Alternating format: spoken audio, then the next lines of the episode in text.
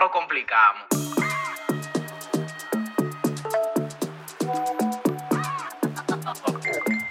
Tú sabes, tecnología.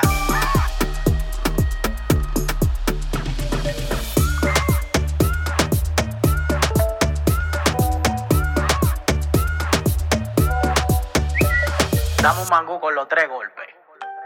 Señores, ya arrancó otro episodio más de esta Chelsea. Así que, señores, bienvenidos a un episodio más de su podcast. Uno de los mejores podcasts que usted puede escuchar de tecnología. Porque al final, nosotros no venimos a aburrir gente aquí. Esa Chelsea de que, que no, porque los algoritmos, no, porque los apps y los, Los apps, eso me acuerda. a él él me acuerda. Eso nosotros lo traducimos, señores, en cosas que usted pueda entender y que usted tenga una Chelsea más y aprenda sobre tecnología. Por aquí, señores, Oscar Díaz. Gregory Carmona. Y Alian Hernández. ¿Viste ¿Cómo cómo se una están, introducción señores? distinta a decir de que un podcast de tecnología, no, sin complicaciones, no, es el mejor podcast? De tecnología, pero sí. Sí, complicaciones. Lo estamos haciendo como quiera. No, no, no, no, no. ¿Cómo te sientes, Oscar? Ya yo es notable que te sientes muy bien, pero igual te quiero preguntar cómo te sientes. Yo me siento súper bien, me siento incómodo teniendo tan fo- estando tan formal dentro del episodio. Que- Haciéndome, haciéndome, ayudándome el día de hoy, porque yo siempre vengo a formar aquí, porque vengo de la oficina, pero ustedes vienen con otro mood o con otro flow. Sí, Sí. un hombre que si es por él, él viene en franela aquí. Lo que pasa es que el aire está frío. Exacto. ¿Y tú, Gregory, cómo te sientes hoy? Muy bien, la verdad. Y mejor aún después de estar aquí con ustedes. Oh, ahora sin decir. llorar, dile. y tú, Alan, hay que preguntarle a Alan entonces Sí, también. Bien. Pues es nueva la dinámica ahora. ¿Eh? Preguntarnos todo. Preguntar. Para yo saber No, no, llegó yo- el memo. para agregar, para agregar la estructura. No, me siento bien, me siento bien. Hoy es un buen día, o fue un buen día. Qué bueno, qué bueno. Alian, ¿y de qué vamos a hablar hoy? Hoy vamos a hablar. Eso es lo que pasa. Él no sabía. Él él estaba buscando de No, qué íbamos a hablar. Hoy vamos a hablar de un tema, como siempre, y ya lo hemos dicho otras veces aquí, un tema interesante. Vamos a hablar de la inteligencia artificial.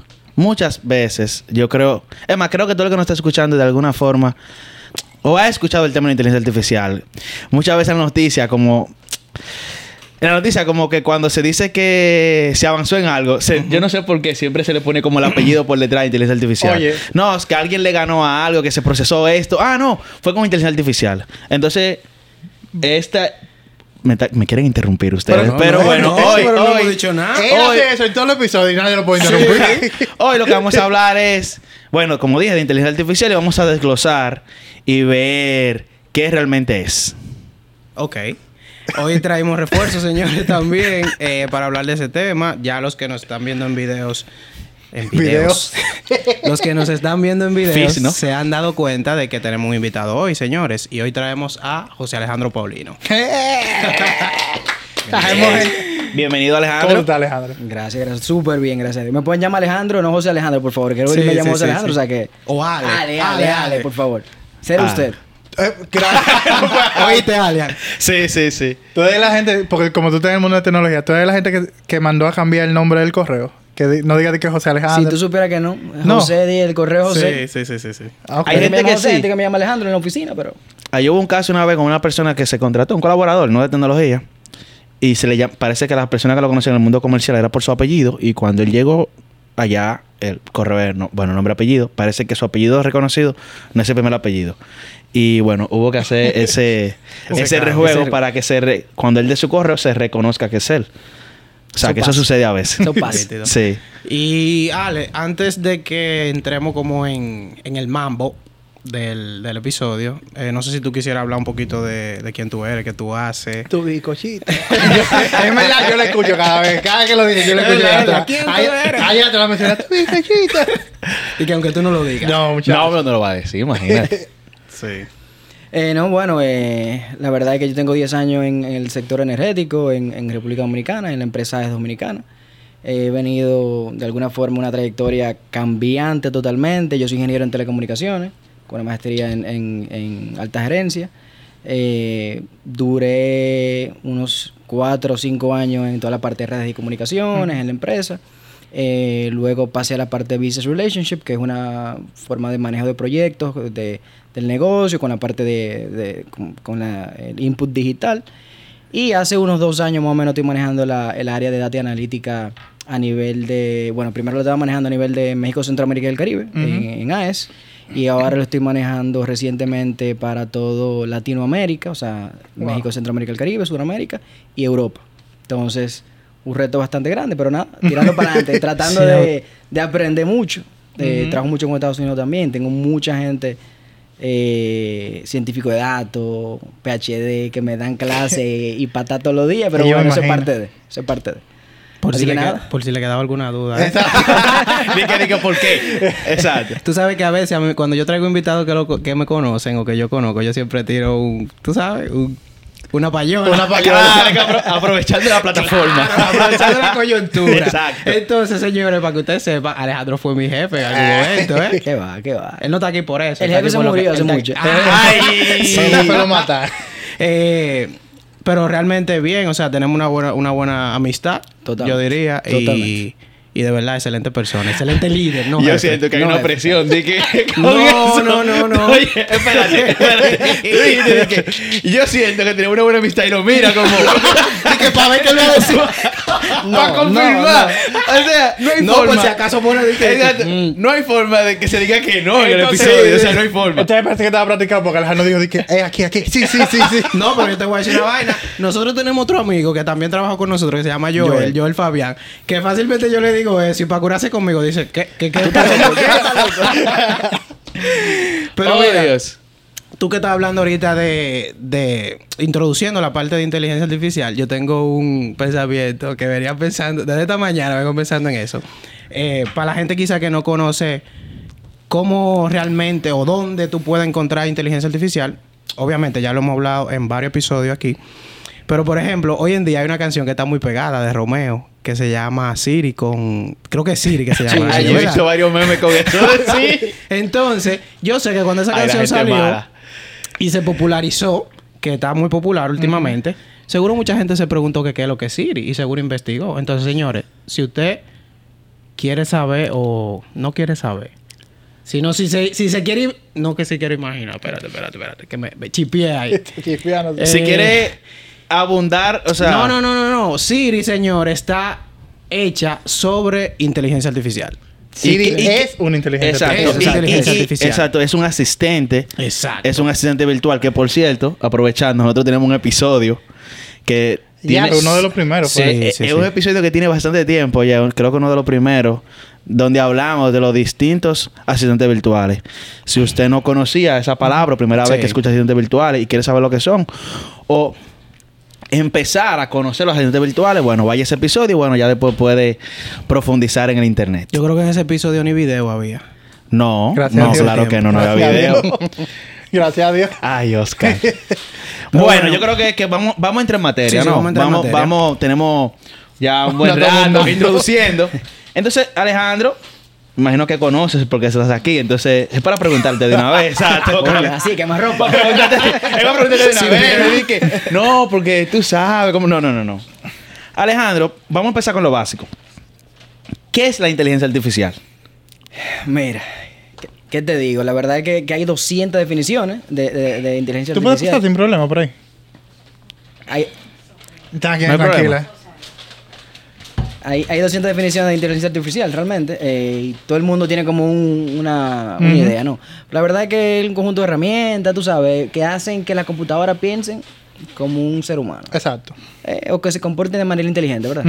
Yo, yo la verdad que me gusta llamar mejor augmented intelligence en vez de inteligencia artificial, porque al final, y de eso vamos a hablar ahorita un poquito más adelante, eh, yo no creo que la computadora hoy en día tenga la inteligencia de un humano. Yo pienso lo mismo. Pero bueno, vamos en camino a...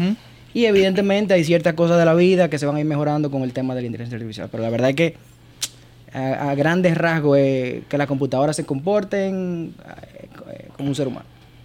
Que intente, o sea, como que se Que acerque. intente, que intente. Se acerque a ese comportamiento. Totalmente. Porque todavía, por lo que sé hasta el día de hoy, no lo imita 100%. No, realmente, inclusive, la gente logra con- confundirse con eso porque la gente simplemente ve que la computadora da un resultado rápido. Que la computadora puede decirte cuántos son dos por dos, decirte eh, por qué surgió tal cosa. y la gente asume que por eso ya pudiera pensar como el, pudiera tener el, igualase a la, a la capacidad humana. Pero aquí lo complejo de la inteligencia artificial, siempre lo he dicho, el tema del razonamiento. Exactamente. Incluso eh, trayendo datos a la conversación. A mí me gusta porque ese tema, Oscar, él... Sí. No, a mí me apasiona. Sí, sí, sí, sí. Yo creo que tú leíste un libro, ¿no? O un artículo. en verdad, déjame echar un chin de vaina. Estoy- Exacto, aprovechando, ¿no? Porque hemos tenido esta conversación antes. y a él le gusta siempre sacar esto. Y te estoy dando la oportunidad de que lo Eh, digas Estoy aquí. haciendo un máster en la. Universidad de Argentina sobre inteligencia artificial y manejo de, de datos. Ah, no, no, mira, no, no, no. Gregory, vamos a ponernos tras No, bastidores. está bien. Para. Hay un libro de que se llama eh, El juego de limitación. Que en teoría lo que hace, del 82 creo que, que en teoría lo que hace es decir, descomponer qué es el pensar y te muestra que las máquinas lo único que hacen es tener información, procesarla y mostrarla a la gente. O sea, no tan racionalizando realmente. Es un dato puro y simple que yo lo transforma y te lo muestra. Por eso es que es tan complejo decir que las máquinas van intera- van a hacer lo mismo que el hombre. Exacto. Y sé que hay muchísimo esfuerzo, Google está haciendo muchísimo esfuerzo, sé que vamos a ir por ahí al final en la conversación, eh, pero es muy complejo llegar a ese tema de razonamiento y nos falta demasiado procesamiento todavía. Pero entonces, ¿ustedes no Yo- creen? Procesamiento, yo pienso que no procesamiento, porque yo creo que poder de procesamiento sí tenemos ya. La nube ha como- ayudado bastante en eso. ¿eh? La Exacto. nube. O sea, el cloud ha ayudado bastante en ese Exactamente, nivel de el cloud ha llevado que tú puedas tener, qué sé yo, eh, un traductor instantáneo, tú puedes tener que, o sea, tú puedes tener diversas cosas hoy en día que funcionan muy rápido. Entonces, no es, yo pienso que el, el reto no está tanto en el procesamiento, porque yo siento que ya tenemos mucho procesamiento. Incluso lo que ha, ha permitido a las inteligencias artificiales como verse inteligentes es la gran cantidad de datos que hemos generado a través del tiempo. ¿Y cómo se Y ahora tenemos como, tenemos esa- esos, esas inteligencias alimentadas de muchísimo, de muchos datos, de muchos años, de muchos datos, y lo están procesando de- a una velocidad rápida que parece que hubo un, no un procesamiento, sino hubo un razonamiento, pero no, fue un procesamiento detrás. Sí, pero yo creo que tal vez deberíamos mejorar los términos, porque entonces, cuando yo digo procesamiento, yo no hago, no hablo de la velocidad en que se ejecuta la acción de darme la información, porque eso es rendimiento. La aplicación tiene un rendimiento y me da una respuesta mucho más rápido. Pero hay un Cuando yo- cálculo detrás y eso es procesamiento. O como yo lo veo, Sí, o como sí, yo sí. vis- o como yo visualizo la palabra procesamiento. Precisamente, el procesamiento al final es cómo yo tengo todo ese sinnúmero de datos y lo convierto en un resultado final. Exacto. Entonces, pero estaba diciendo otra cosa. Por eso te digo Yo que... lo- hablar de, de razonamiento, entiendo, de conciencia, razonamiento, sentido, sentido. Exacto. Yo lo que entiendo que Oscar dice que al final no es la rapidez, sino como el, el resultado, el Exacto. razonamiento. Que quizá la gente lo confunde. Exactamente. Eso es lo que Te entiendo. voy a poner un ejemplo ahí. Yo estaba eh, el otro día estaba escuchando un audio donde ponen el decálogo donde un ro- donde un bot que se llama GPT, GPT-3 GPT-3. eh, escribe un decálogo si no me equivoco. Eh, y ponen a dos personas o a un grupo de personas a, a validar cuál fue escrito por el bot y cuál fue escrito por un ser humano. Y la verdad es que el bot tiene la facilidad de escribir un texto con fluidez Exacto. pero no le da sentido y profundidad al texto. Exacto. Entonces, esa diferencia es la que hace que, que- que el ser humano, o sea, que una computadora, por lo menos hasta hoy, ¿verdad? Exacto. No llegue a ese nivel de, de inteligencia que tiene un ser humano. Es tanto así que si tú pones, por ejemplo, si tú pones a hablar a una inteligencia artificial, muy, muy rápidamente tú te das cuenta que es una inteligencia artificial, por como suena, ¿verdad? Pero póngase el siguiente escenario. Imagínate que tú, tú tienes un cuarto con tres salones. Tú estás en un salón y hay do- dos entes en otro salón. Nadie habla, sino que simplemente se están escribiendo. Y tú haces preguntas simples, como ¿qué es, qué es el azul? ¿Qué es el rojo? ¿Por qué eso pasa? Es muy difícil que tú entiendas qué es una computadora y qué es un humano. Porque las inteligencias artificiales siempre han tratado del juego de limitación, más que de convertirse en una mente. O sea, yo estoy tratando de imitar el comportamiento humano, más que yo ser un cerebro Exacto. que robótico sin, sin tener ningún tipo de contexto. Basado en muchísimas... O sea, por lo menos la respuesta de esa inteligencia en el momento va a ser resultado de muchísimas conversaciones, muchísimas respuestas donde sabe a esas preguntas que no... Con cierta profundidad sí, pero que no son tan, tan, tan profundas, porque son conversaciones que tenemos siempre. O sea, un como, yo te pregunto a ti cómo tú estás, o sea, la respuesta, bien, o sea, es algo, diríamos, básico. Que si tú le preguntas a la inteligencia cómo está, ella sabe que entre no sé cuántos millones de conversaciones, sabe que lo que normalmente se responde bien. Y Y, y que- por eso va a poder tener esa fluidez en una conversación Entiendo yo que con eh, dificultad media. Sí, por eso también yo veo como que la, la, la implementación de inteligencia artificial se da como en, en procesos que son como repetitivos o recurrentes. Por ejemplo, eh, el ejemplo que poníamos en uno de los episodios, lo que hace Google a nivel de llamada, que tú puedes como hacer una cita en un médico, un salón, lo que sea, y tú tienes un asistente virtual telefónico que el que te está atendiendo. El que está en el teléfono no sabe que es una máquina. Pero como que el tipo de actividad que está haciendo esa inteligencia artificial no, no lo deja como... O sea, no deja que la persona se dé cuenta quizá que no es algo que razona, que no es una persona. Igual que los chatbots también. Cuando tú tienes un servicio de chatbot, tú puedes creer que una gente que te está respondiendo. Pero, Pero sí, no, el pero el de tema de Google, a mí me gustaría que profundizáramos en el tema de Google porque es un poco más profundo. Pero en este caso de la... O sea, siguiendo el hilo del Gregory, de la conversación de una cita, es una conversación muy estructurada, diría yo. O sea, incluso las personas que trabajan en, en estos centros de llamada tienen un script, script. o sea, tienen como una estructura de cómo responder a ciertas cosas que le va a preguntar su cliente. O sea, si yo tengo en una, o sea, posiblemente tenga un papel eh, frente a mi escritorio, yo puedo tener eso.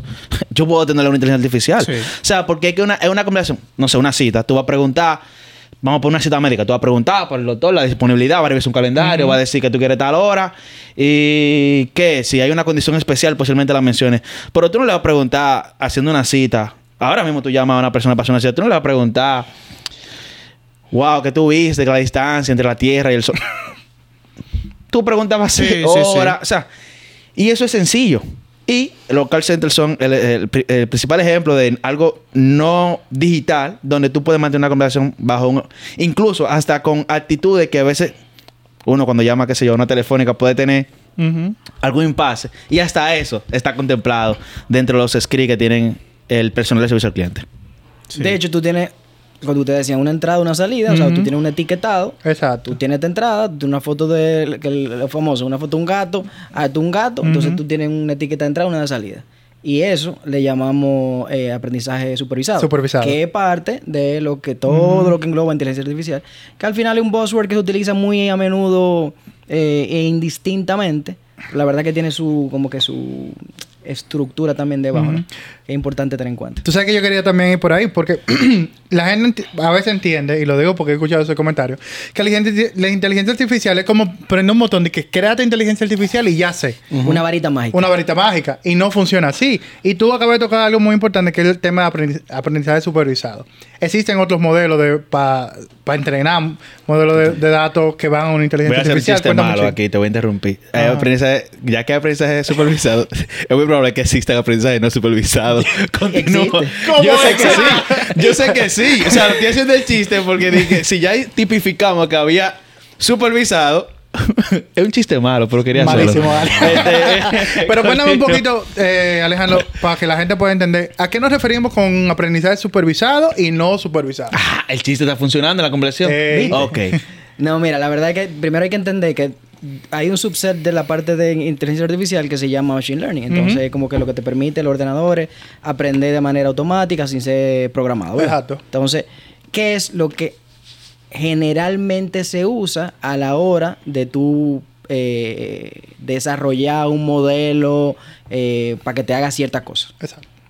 Entonces, dentro de Machine Learning, tú tienes super- eh, aprendizaje supervisado y aprendizaje no supervisado. El supervisado, el que tú tienes, lo que decía ahorita, una entrada, una salida y un etiquetado de la data eh, para tener esa salida. Entonces, el no supervisado, en el cual tú tienes eh, de alguna forma data no etiquetada y que automáticamente el algoritmo va aprendiendo de la data que tiene. Exacto. Y aquí es importante tener en cuenta que tú lo mencionaste, Alian, ahorita, Alian, ahorita, era el tema de la data. ¿Qué tanta data hay hoy en día que se puede procesar?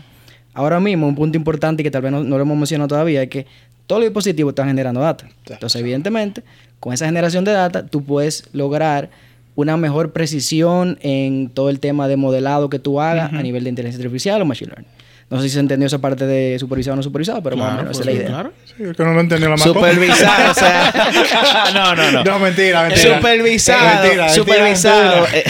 eh, super- lo que yo entendí, o a ver si lo puedo traducir dale, para dale. nuestros escuchas. Supervisado es que yo manualmente le dije lo que era cada cosa, etiqueté Ajá. 100%. qué era. Sí. Y no supervisado es que yo estoy permitiendo a la inteligencia, ella, etiquetar la información que está recibiendo. Exactamente. Wow. ¿Ya? Sencillo. Fin del cuento. Bien. Pero mira, ese tema de la data también, eh, o sea, ligado a la inteligencia artificial, es súper interesante. Aquí también hemos tocado temas sobre datos, eh, grandes cantidades de datos, big data, hemos hablado en algún punto, de que hoy en día ese es el oro de la mayoría de las Ah, industrias. ya lo sabe. Porque ahora La con, información. con la data, eh, las empresas pueden dirigir eh, Todo. su contenido, dirigir su producto, pueden predecir cosas, que eso es una de las funciones que la inteligencia artificial como que más eh, provecho a nivel empresarial se le saca. Y tú tienes como un mundo de, de oportunidades de tú poder sacarle provecho a ese tipo de cosas. Y, y tú sabes que para irme por esa misma línea, Alejandro, y qué bueno que nosotros tenemos a Alejandro aquí.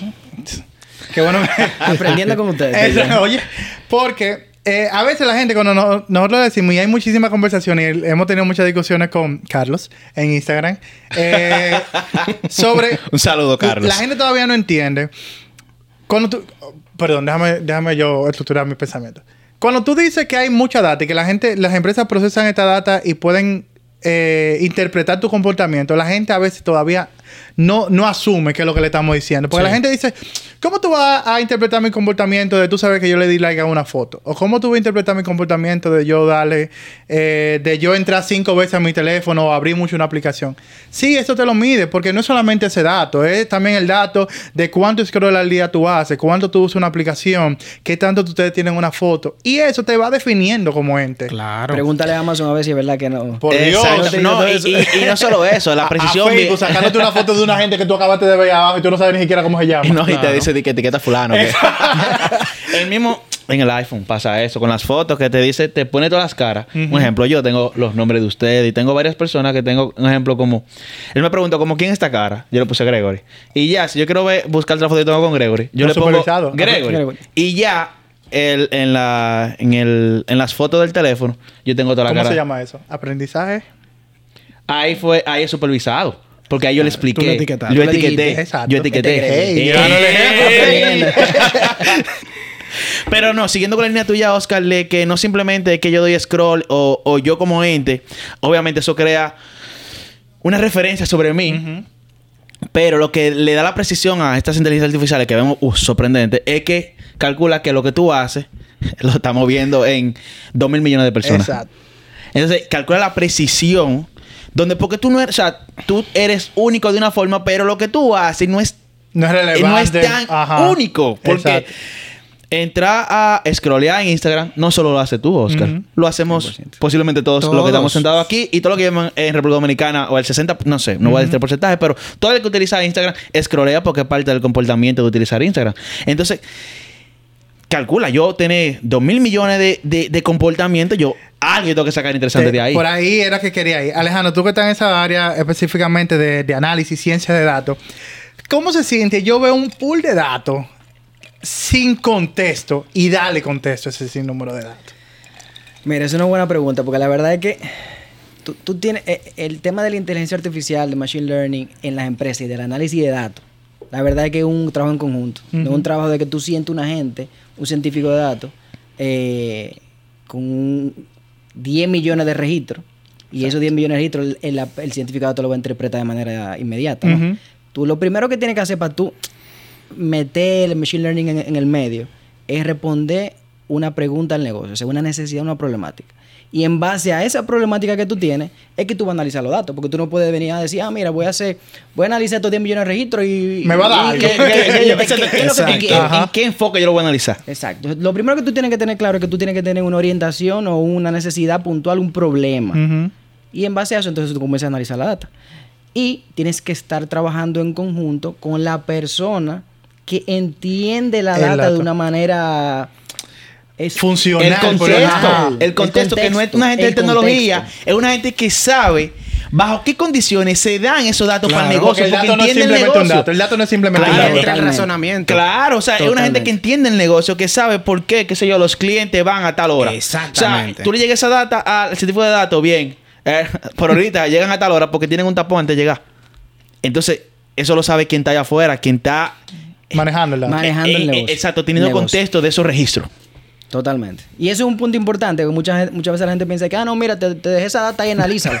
Nos vemos mañana para que tú me des un análisis. No, yo te puedo decir mañana, mira, este, eh, este es el promedio de esto, este es el promedio de esto, pero ¿quién es que le va el contexto a eso? Es la gente del negocio. Entonces, nosotros de hecho hemos tenido mucho challenge en ese sentido, porque la verdad es que eh, yo, yo creo que un tema primero cultural de las empresas y, de cada, y de cada uno, tú sabes, y como adap- adoptando ese mindset de, de, de que la data me dice. primero, Exacto. ¿verdad?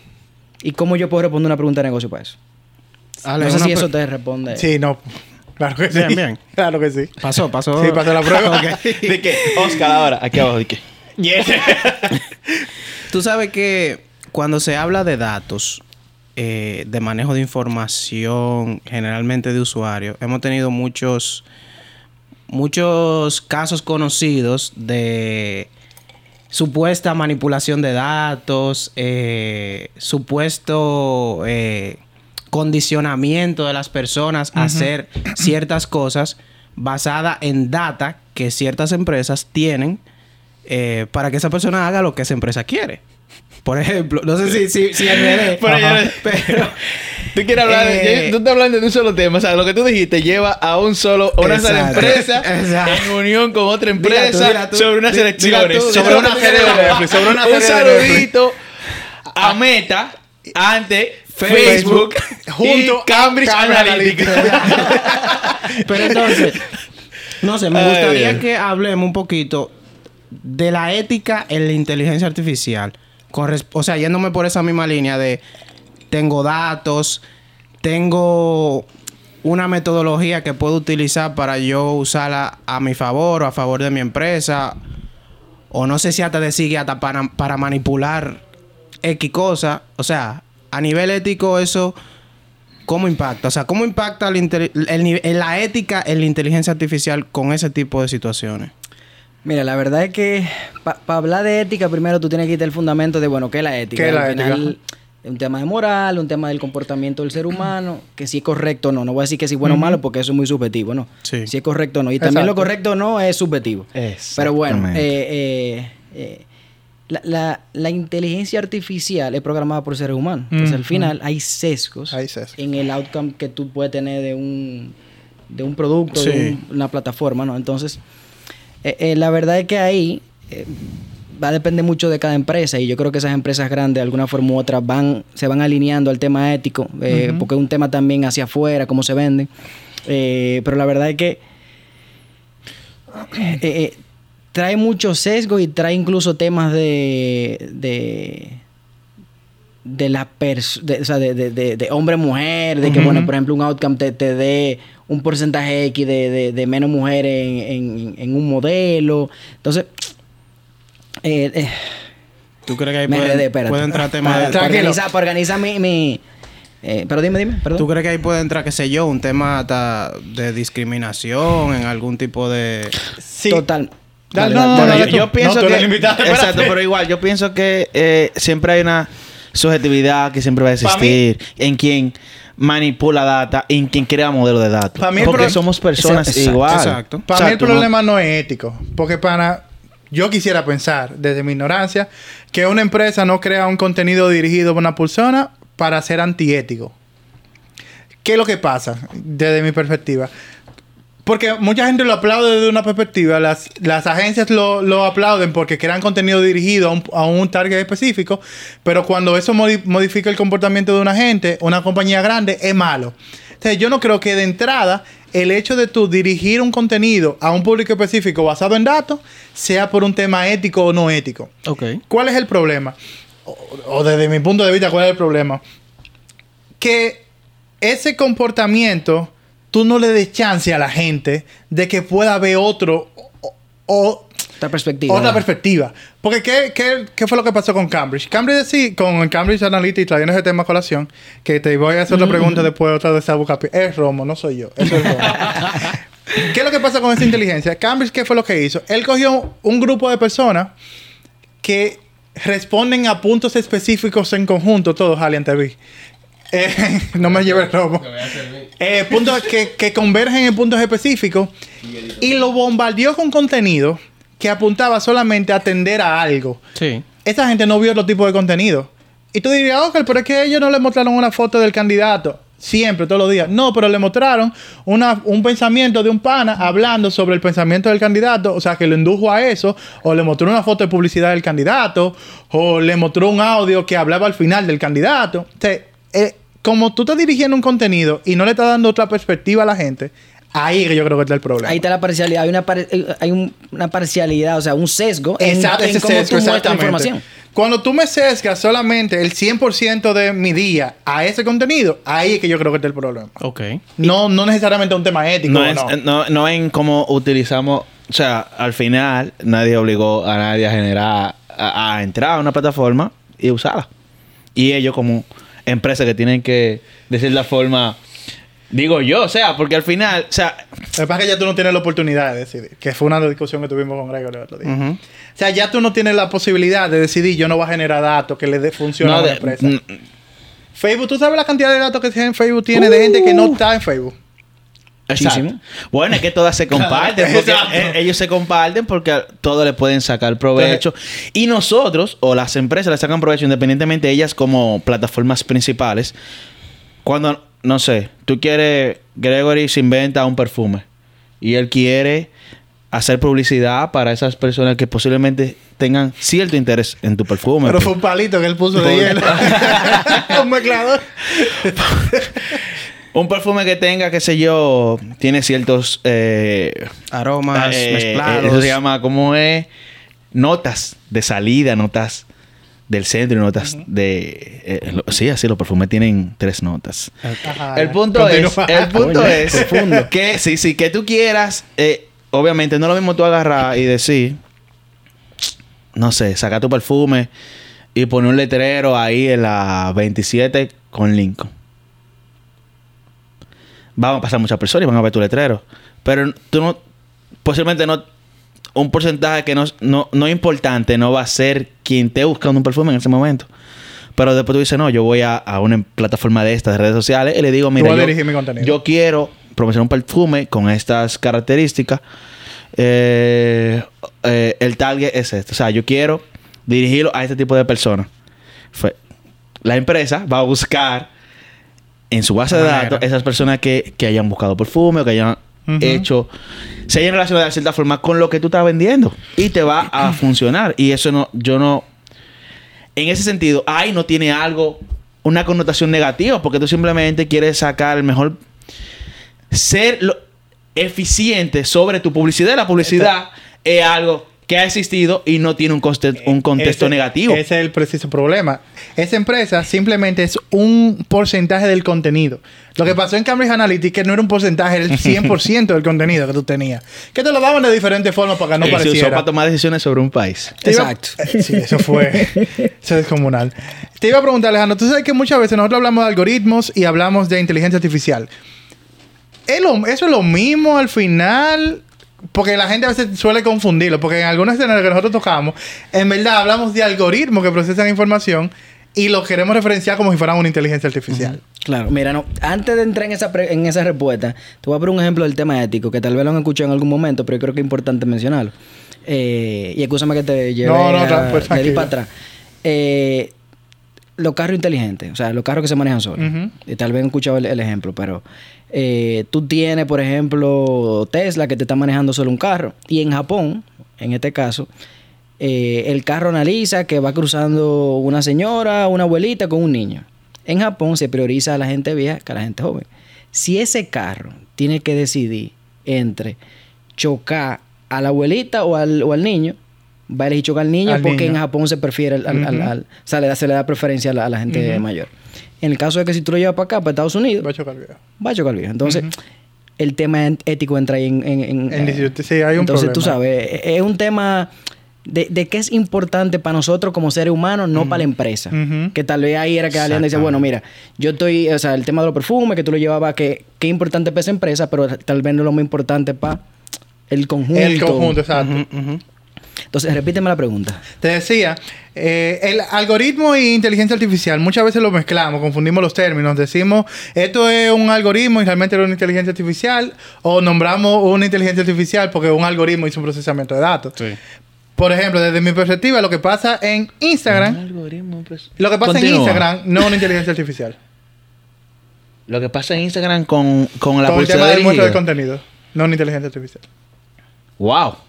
Yo pienso que sí, pero Alejandro que conteste. depende Yo de creo que- lo. Es verdad. Yo creo que puede estar Yo pienso que sí. sustentado sobre inteligencia artificial. Ok. Quizá no en su totalidad, pero creo que la inteligencia artificial es parte del proceso. Tú, tú tienes Machine Learning, que era lo que decía ahorita, y Machine Learning es un subset de inteligencia artificial. Entonces, Exactamente. esa parte de, de, eh, de Instagram se hace con Machine Learning. Entonces, en teoría, es considerado inteligencia artificial. Hay un aprendizaje. Hay un aprendizaje basado en comportamiento, Oscar. O sea, Sí. por eso yo siento que ya con eso ya hay inteligencia artificial. Aunque, yo- aunque sea bajo Machine Learning, que es parte de inteligencia artificial. Y yo me voy más lejos. O sea, tiene, contiene algoritmos también.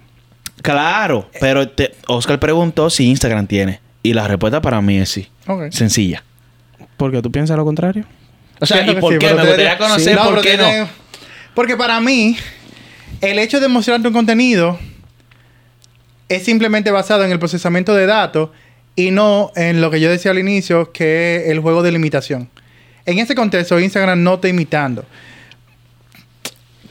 ¿A, a qué- a- a qué me refiero? O sea, Instagram simplemente te está, está tomando un, un sinnúmero de datos, está tomando decisión sobre ese sinnúmero de datos y te lo está mostrando en tu contenido.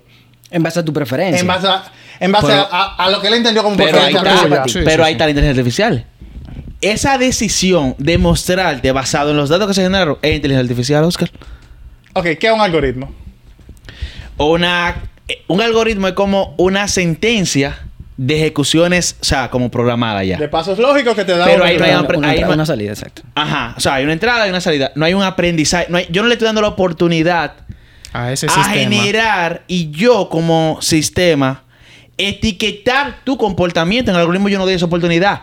Pero en, la inteligencia- en la inteligencia artificial o en el machine learning yo estoy dando esa oportunidad. Por eso entiendo, o desde, desde mi punto de vista, entiendo que sí. Ok, ok. No, no, y hay un punto importante Uy, también. convencí a No, no, el- Oscar.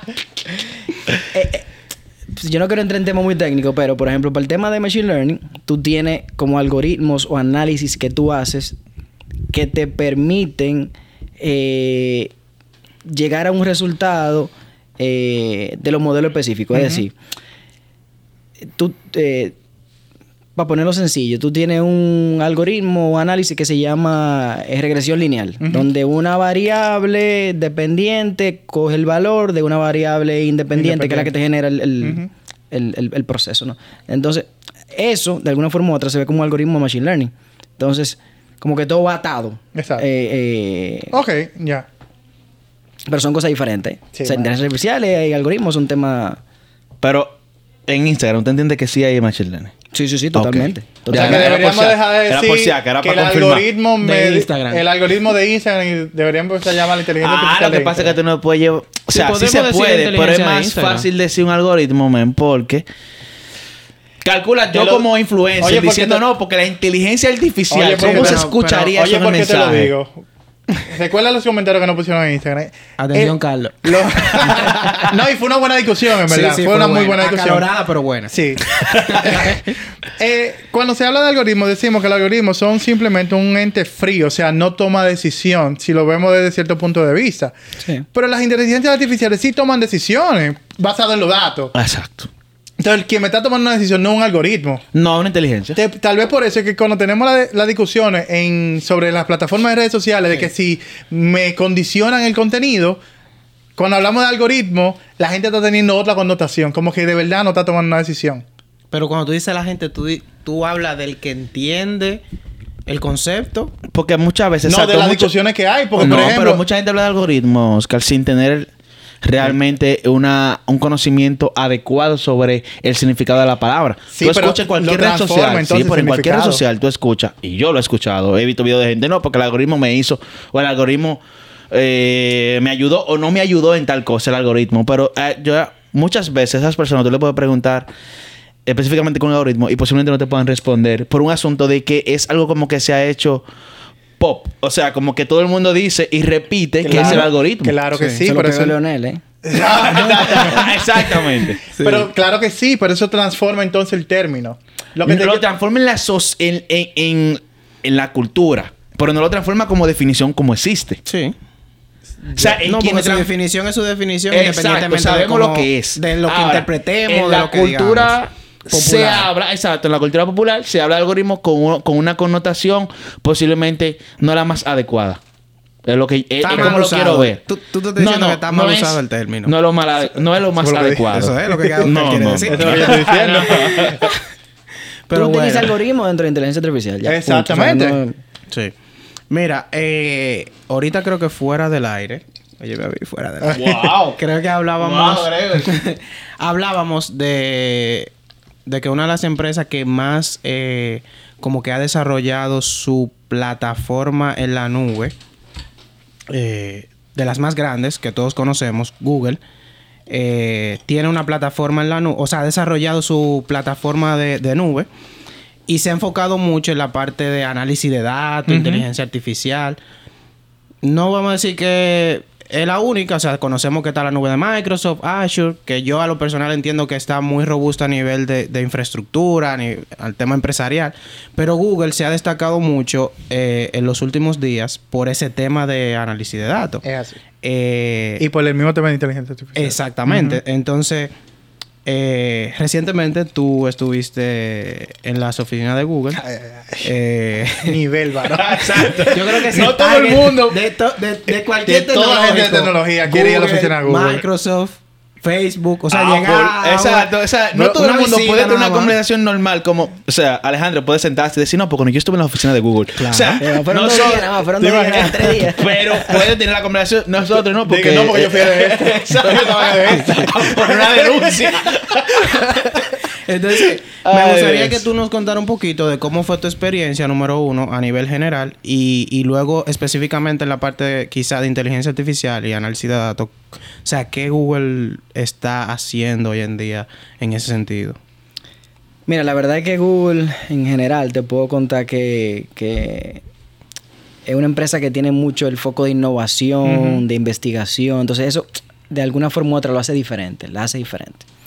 La verdad es que uno de los puntos más importantes eh, que yo me llevé y que tal vez uno lo ve día a día y no lo, no lo eh, analiza, es que Google de alguna forma está tratando de resolver problemas complejos de la humanidad con data.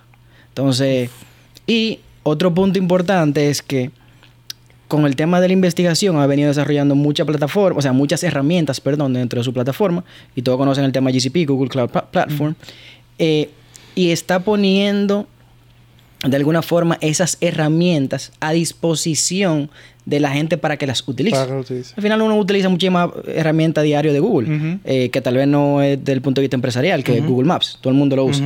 Eh, pero desde el punto de vista empresarial, de verdad que están haciendo un empuje grandísimo con que, primero, entrenar a la gente, que eso yo creo que es un punto importante, ¿no? De, de- en general, eh, para el tema cultural y demás, eh, y con eso ya aprende. Entonces, otra cosa que Google está haciendo hoy en día es aprender de los diferentes negocios, que son complejos en, en- Ujú.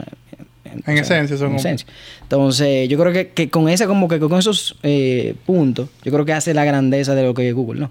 Sí. Investigación, desarrollo de personal, eh, y cómo ha ido enfocando a resolver problemas de la humanidad. Yo creo Eh, que eso... Una pregunta banal, esa uno que uno suele hacer.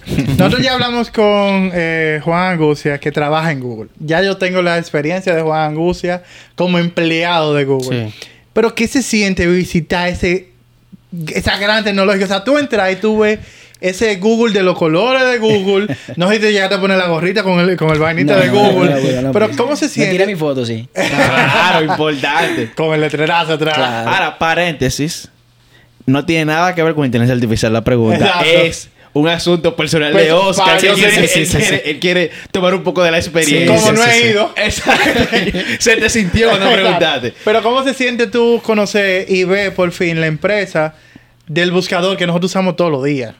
Mira, la verdad que sí, una experiencia súper buena. Y, y- y yo creo que le- las empresas en general la hace la gente.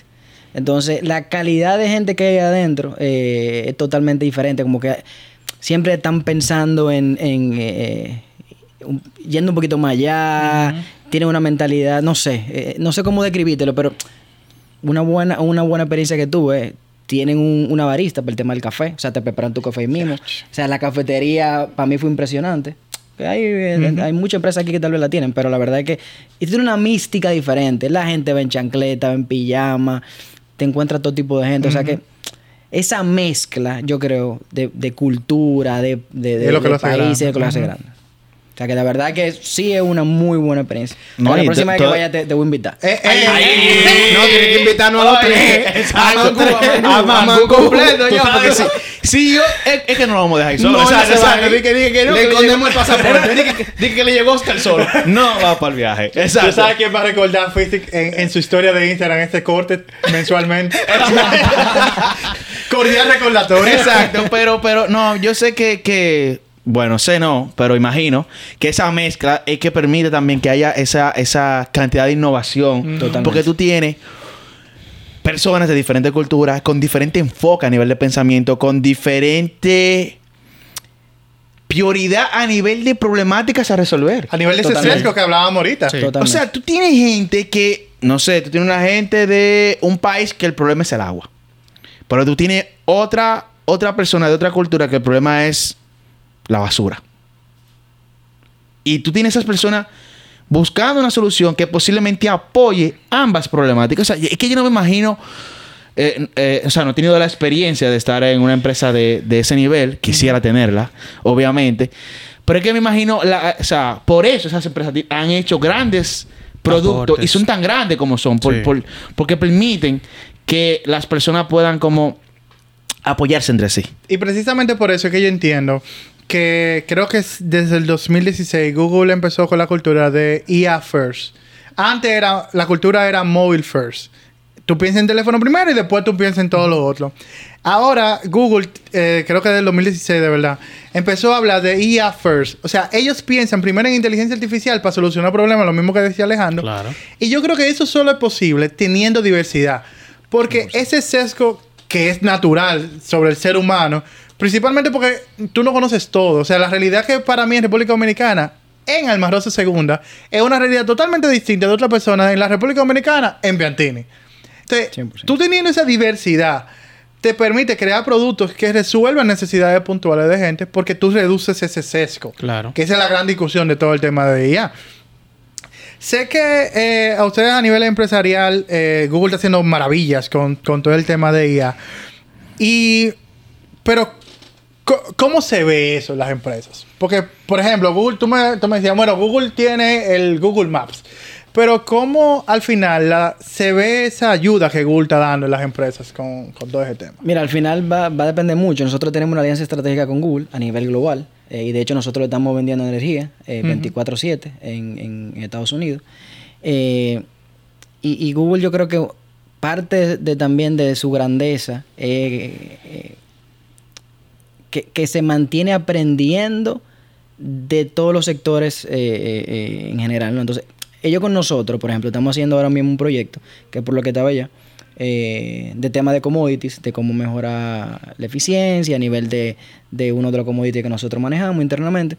Entonces, cómo optimizar a nivel de inventario el uso de ese commodity. Entonces, eh, ellos no solamente nos están entregando a nosotros un producto, Un producto. sino que ellos están aprendiendo el negocio que nosotros tenemos. Exactamente. Entonces, evidentemente, eso lo alimentan a su equipo y eso lo pueden extrapolar o a otra industria, A otra industria. o a otro país y evidentemente eso es lo que le da, vuelvo y digo, la grandeza de, de, lo que ellos están buscando.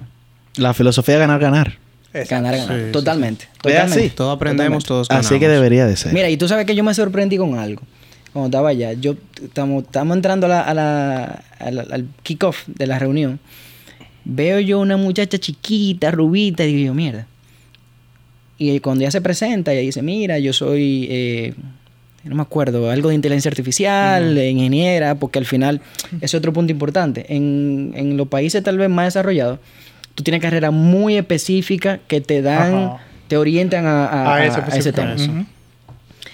Y me sorprendió bastante que luego de que comenzamos a entrar en materia, Eh, y entramos en algún momento en un tema muy técnico. Yo- la tipa estaba hablando de fórmula matemática, de una vaina. Y dije, mierda, me sorprendió. Porque tú no crees que esta muchacha rubita chiquita te va a saltar con ese tipo de cosas. Entonces, ahí es que la gente, tú sabes, marca la diferencia. Y, y Google como tal. Sí, e incluso eh, siempre me encanta con las empresas tecnológicas, bueno, nosotros que tenemos servicio con empresas tecnológicas, que hay gente definida que llega hasta un punto. O sea, no es como uno que tiene que trabajar con todos. Si hay que instalar una... una en Latinoamérica nosotros somos todólogos. Sí, no, aquí no Sí, hay forma que tú le digas de que yo llego hasta ahí. Termina hasta mal. Es que eso exacto, tú no puedes decir eso. di que- Es una parte de mi scope. Ay, muchacho. No, aquí no funciona. Nunca se dice eso. Tú, tú, hay algo que tú sabes que posiblemente sobrepase tu scope. Tú investigas para poder resolver. Yo tú no pref- dices que no. Bro, mira, yo prefiero quedar mal con el trabajo que decir que yo no lo sé hacer. Dios mío. Oye, cuando- ah, yo investigo también, yo voy a revisar. Pero que Ah, sí. eso que tú dices, Alejandro, eh, es tan cierto porque al final. Y, y nos quitamos muchísimo, me- me- o sea, muchísima sesgo nuevamente en la cabeza. Rompemos Porque, paradigmas, rompemos paradigmas. bro, que tú veas a una mujer que hay toda una pelea con eso, que se siente contigo y te diga, empieza a decir fórmula matemática, ya tú dejas de ver el hecho de que es mujer y te quitas Sí, ese, ese no, problema de encima. Y tú empiezas a ver un genio. Exactamente. O sea, que estemos teniendo esa exposición está cambiando todo el ritmo de esta cosa. Y lo hablábamos con Michelle ese día que hablábamos sobre cómo las mujeres se están insertando en la tecnología. Al final tenemos que enseñarle a las mujeres, porque para mí decirle a la mujer simplemente tú tienes que estudiar tecnología está mal, porque tú estás obligándola nuevamente a estudiar tecnología, es simplemente presentémosle la carrera como una opción más. Claro, A ella hacer lo que le dé su gana. O sea, Exacto. exacto, que tú puedes ir ahí. Y puedes ir ahí. Que es una oportunidad para ella. O sea, no, no es como No es que, como se wow, vendía antes. Yo entiendo que eso está cambiando. hombre. Si yo me Exactamente. meto Antes- ahí, ¿qué va a pasar? No va a poder crecer. Exactamente. Antes se vendía, posi- posiblemente eso va a ir reduciéndose a través de los años, pero sí, se, sí siempre ha- entiendo que ha- ha- se ve que Sí. ah, ese- esa carrera de, de hombres. E incluso cuando nosotros estudiamos, era así. Había, en su mayoría, obviamente, hombres. Y mira como empresas como Google han ido como han ayudado a que se vaya como que rompiendo ese, Ese paradigma. estereotipo, paradigma que hay. Porque lo hablamos incluso en el episodio de Michelle, que antes el informático o el, el- el- la- el Había- tecnológico era un tigre con unos lentes o un tigre con un juripuesto que no hablaba con Normalmente, nadie. En lo cual nosotros cuatro no encajamos. No, no, no. Totalmente. Es así. Exacto. Pero yo llegué a conocer, tú sabías, yo en la universidad conocí una persona, justo el estereotipo que se pinta incluso en los memes. O sea, una persona subida de peso, con barba, un hoodie, o sea, pero una, un- ese, ese estudiante, obviamente no, po- porque no socializamos, no sé el nombre ni nada, ni, ni nada, no supe más nada de él, pero se sentaba como, yo recuerdo que en el aula se sentaba atrás y era como que cuando yo llegaba y él estaba ahí y era como que no hablaba, el profesor estaba hablando. Eh, y el pana estaba como ahí. Y tú lo que entiendes, Hackerman, o sea, ese pana está ahí conectado a un satélite. o, sea, eh, o sea, es totalmente el estereotipo que se vende incluso hasta en los memes. Sí. Y no es así. Sí, y pero qué bueno que eso está cambiando. Me pasó hoy que fui a almorzar con, con alguien y... ¿Con quién era? No, no, no. no, no. Era, algo. Yo le voy a preguntar. no era algo personal, era algo de trabajo. Está bien, está bien. No, tranquilo. Eh, ahorita tranquilo. preguntamos. Yo te. Habían ahorita. varias personas, no era yo que estaba solo. Está no era bien, yo, otra persona. Está bien. Entonces- Ahorita, después que cerremos, te Está bien, preguntamos. está bien, está bien. Entonces, eh, eh, llega una chica eh, muy bonita. Y qué sé yo, uno, tú ves, la mucha, tú ves la muchacha y tú dices, bueno, tú en tu mente hasta te, te haces un perfil. O sea, humanamente Sí. uno. Gente comercial. Pero eso, tú dices- ajá, pero es eso comercial, es yo verdad. creo que eso es parte Mira, de la humanidad. mira, es verdad. Eso es parte de nosotros. Claro. Y tú dices- Pero está mal. Y hasta un flash te Oscar, pasa en pero la es mente. que... No, eso no está eh, mal. O no sea, está... Yo creo que no, está mal ¿Por qué tú le encajas? Sí, no, no, pero espérate. No, no, Inmediatamente tú sacas... O sea, tú ves una persona y es automáticamente, independientemente de tú quieras ser la persona, o entendemos, porque aquí lo somos, o sea, entendemos que vamos por ese camino, como de... De. Obviamente, no de encajar, sino de valorar a las personas por sus eh, eh, aptitudes y cosas como esas. Sí. Tú igual, cuando tú ves una persona, antes de que te diga hola, tú haces una idea. Y Sí. eso es, tú lo haces automático. Y eso no te hace, o pienso yo, no te hace que tú vayas o no por un lado No. correcto o incorrecto.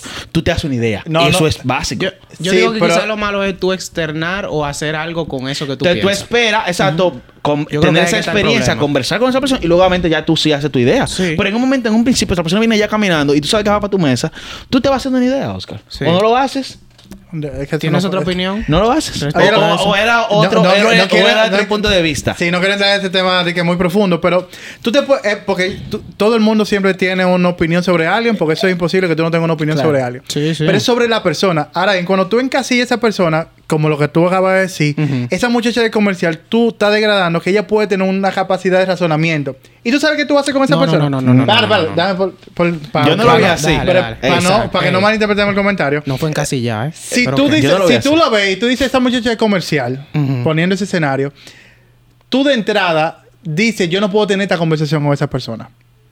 Porque tú entiendes que esa persona no, no, Tiene no va a tener la capacidad. para ti. Ahí hay un problema. Ahora el problema, por eso yo digo que es un problema. No, pero un problema poniéndole la última condicionante que tú dijiste. ¿Cuál? Ah, yo no voy a hablar con esa persona. El, el detalle está que tú te cohibido de una conversación. ¿Sabes cuando tú, lo, cuando tú tienes la oportunidad de hablar con eso? Si tú Ajá. quitas esa condicionante de esa persona parece de comercial, ya tú no tienes esa barrera de que yo no puedo hablar con esa persona y la, la conversación pudiera surgir de un inicio. Pero depende- no de la no de no de la sorpresa. Mira, pues esta tipa sabe. Pero es que depende cómo tú... O sea, qué tú hagas con esa información que, tú, que a tu mente llega. llega. Sí, eso. O sea... Exacto. Y bueno, para terminar mi cuento... eh, Se va ahí lejos el asunto. No, yo no le encasillé a ella en un, en un, en un área específica, pero yo nunca me imaginé que ella iba a ser el tipo, o sea, la- ¿Con la- quién tú te ibas a reunir? no, yo nunca me imaginé que ella iba a ser lo que yo me enteré que ella es. Ok. No fue que yo la encasillé en ningún sitio, pero nunca me iba a pasar por la mente lo Yo que creo me que nosotros, como hemos hablado bastante del tema, entiendo que nosotros, por lo menos, no sé, quiero pensar que es así. Nosotros, como que uno, o así debería ser en general, como que uno no debería, o sea, uno, uno sí- siempre tiene sus propias opinioes, pero uno, obviamente, cuando comienza a conversar, uno va es. Sí, sí, sí. haciendo ya opiniones basadas en hechos. Está bien, Sí. no nos vayamos por ese Pero- camino oscuro. Para terminar mi cuento otra vez, ella es CISO. O era CISO, creo No que. qué es CISO. CISO es, un director de, De ajá, de ciberseguridad. Ciberseguridad. seguridad. Y yo dije, ¿qué? Entonces, tú vas viendo cómo va cambiando. Y la jeva es una jeva que se ve que hace ejercicio, que es chévere, saludó, habló con nosotros. Fuera del ¿Tú me estereotipo. Lo que pasa con nosotros, tú, me ha pasado, o sea, me ha pasado que se, piensa, se puede pensar que yo pertenezco a otras áreas y no ¿Cómo cuál? tecnología. ¿Cómo cuál? ¿Dó- dónde te No, no, de- otras áreas. no tecnología. Porque sé yo, por eso mismo, porque todavía eso está cambiando. Entendemos que ha, ha- ha cambiado de manera importante, pero todavía tenemos ese asunto de que el informático es una persona que no tiene buenas relaciones sociales. Es una persona que está siempre en un cuarto. Es una persona que no tiene eh, eh, esa soltura. Y, y, y, y, bueno, aquí yo creo que los cuatro somos ejemplos de que no es así. Entonces, es que yo quiero rescatar un poquito el tema que estábamos hablando de Google. Y eh, hay una discusión muy famosa. A, a Oscar le apasiona. Sí, hay una discusión muy famosa eh, sobre que la tuvimos al inicio de la conversación, como si las máquinas van a poder eh, reemplazar la mentalidad de la- del, del ser humano. Y Google está dando mucho de qué hablar con ese tema. Con una inteligencia artificial llamada Lambda. Incluso ellos tienen, son, ellos demostraron en el 2018, 17, que ellos tienen una inteligencia artificial que crea inteligencia artificial. Para que empecemos por ese, por ese punto. Entonces, Lambda está cambiando el pensamiento de, o sea, está haciéndonos replantear si realmente las computadoras van a eh, tener la capacidad de, eh, de razonar. Ahora ya vamos en profundidad al tema de razonar. Y vuelvo a repetir, basado en lo que todo lo que hemos hablado, la pregunta que hicimos al inicio. ¿Ustedes creen que la computadora va a razonar? Y que partamos de ahí para ir descomponiendo ciertos puntos que yo creo que es relevante para poder re- responder. Porque la respuesta, si tú no la razonas, es muy fácil responder. Si la razonas, se vuelve complejo. Y quiero que nos vayamos por ese punto. ¿Qué tú crees, Alan? ¿Va? Te metí al medio. Yo suelo hacer eso. Doing. ¡Wow! ¡Wow! O sea, es una pregunta cerrada. O sea, yo puedo responder sí o no. Pero tú quieres que argumente. Wow. Yo pienso, wow, es que Te ayudo. está, está compleja. O sea, Alejandro, está sí, compleja sí. porque hay cosas que hay que tomar en cuenta. Pero Alejandro ese es el invitado, así que. No, no, no, tranquilo. Yo, mira, la verdad es que yo creo que Hollywood ha hecho mucho daño. Eh, eh, porque la verdad que en la película se ve de todo. Y bueno, tú pusiste el ejemplo de Google ahora, a- ahora. Pero yo te vuelvo y te digo lo que te decía ahorita, que no creo que hoy todavía una computadora pueda eh, eh, reemplazar el, el- el pensamiento de un ser humano. Y, y hay un punto importante. O sea, ¿vamos a llegar en algún momento? Se lo puede ser que sí. Eh, mm, yo la verdad es que no conozco a profundidad la tecnología de, de la de Google. Tendría que, que investigarla Ujú, más a profundidad. Pero ponte el ejemplo de un carro que se maneje solo. El carro se maneja solo 50 kilómetros, 100 kilómetros, pero es escalable a, la, a lo que se ve a nivel mundial. O sea, es decir, tú puedes tener un carro que te maneje de aquí a Punta Cana, pero tú puedes tener, eh, aquí hay 3 millones de carros en República Dominicana, 3 millones de carros que se manejen solos. Entonces, hay que también ponerlo en el contexto, ¿no? De, de lo que puede la inteligencia artificial hacer en un segmento de, de- de- una industria en particular Exacto. y lo que puede hacer a nivel mundial. Entonces, tal vez, como, por- no sé si te respondo ahí de que puede ser que lleguemos a algún momento a que sí se, se razone un poquito, pero todavía no estamos en ese nivel. Ese es el asunto. Es que hay un asunto de conciencia, que yo creo que es lo más importante. Un asunto de conciencia, no de, de procesamiento. Es este asunto de yo ser consciente de las cosas que se están haciendo. Esa cosa, yo pienso que hasta ahora, hasta hoy en día, la tiene Sí. solamente el humano. Tú sabes que por, por eso quería traer la, la conversación a- y tal vez yo te he sesgado por todo lo que estoy leyendo ahora y toda la información que tengo. O sea, que él quiere, él quiere dejar claro lo, eso. primero, lo primero que te preguntan en este tema es, define qué es pensar. Pa- pa- em, antes de llegar al razonamiento. ¿Qué es pensar? Pensar es tú tener un dato, tú procesar un dato y tú dar un, un- O sea, sacar una información. Exacto, un resultado. Eso lo hace la computadora. O Exactamente. sea, Perfecto. la computadora piensa. Parquémosla ahí. ¿Qué es razonar? razonar, si tú lo defines como razonamiento, es tomar una decisión basada en esos datos. Porque tú estás... O sea, ¿cómo tú estás razonando que esto es un micrófono? Es porque tú tienes un contexto en tu mente basado en datos que te llevó a la conclusión de que es un micrófono. Exacto, lo que tú de que algo es bueno o malo es basado en razonamiento. Exactamente. ¿Tú sabes qué hace la máquina? Lo Razona. hace. Perfecto. Entonces, Sigue. ¿Dónde está el problema? Que Alejandro dijo la palabra clave ahorita. Es el contexto de esa información. Yo le puedo pedir... Importantísimo. Y a usted no le gusta que yo dé contexto. No, Continuamos. es que en tu, en tu forma... Ahí anda el contexto del contexto del contexto. Para que se entienda. Ahora, nunca ha pasado que yo dé un mensaje o diga un, o cuente una historia y ustedes no entiendan. Ok. Eso es verdad. Ok, Sí. sí. Entonces, Entonces, ¿dónde está el problema? Que era lo que Alejandro decía ahorita. En si la computadora entiende lo que está diciendo. Landa, ¿qué hace Landa? En Landa tú le puedes preguntar, vi un modelo que tuvo una conversación con una gente, le preguntaron, mira, ¿por qué tú crees que Hitler fue como fue? Eso no es una pregunta de un libro. O sea, tú no lo vas a encontrar textualmente. Hitler fue así porque sí. Eso tú lo vas a basar, en razonamiento. Y Landa explicó el por qué pasó un contexto de un libro. Realmente fue sobre un libro el ejemplo. Pues te voy a poner el ejemplo. ¿Por qué tú crees que eh, escribieron Don Quijote? Y empezó a, a- a abundar sobre eso. El problema estuvo que Landa no supo explicar por qué él dijo eso. Ok, Porque- porque, ella misma como inteligencia lo dijo. Exactamente. No hubo una conciencia. Él tuvo la la- el razonamiento de poder interpretar un sinnúmero de datos para darte una respuesta, datos segregados y juntarlos y poder darte una respuesta basada en lo que tú quieres, pero no supo decirte por qué dio ese dato. Porque yo te puedo decir hoy, mira, yo di el dato de por qué Hitler es Hitler, porque mira, lo que me contó HBO y yo tuve esta interpretación de este dato y lo pensé de esa forma. Por eso yo digo que la pregunta debe ser contraria. En vez de decir si la computadora va a reemplazar, va a hacer una mente humana, las computadoras lo que están haciendo es imitando la mente humana. sí.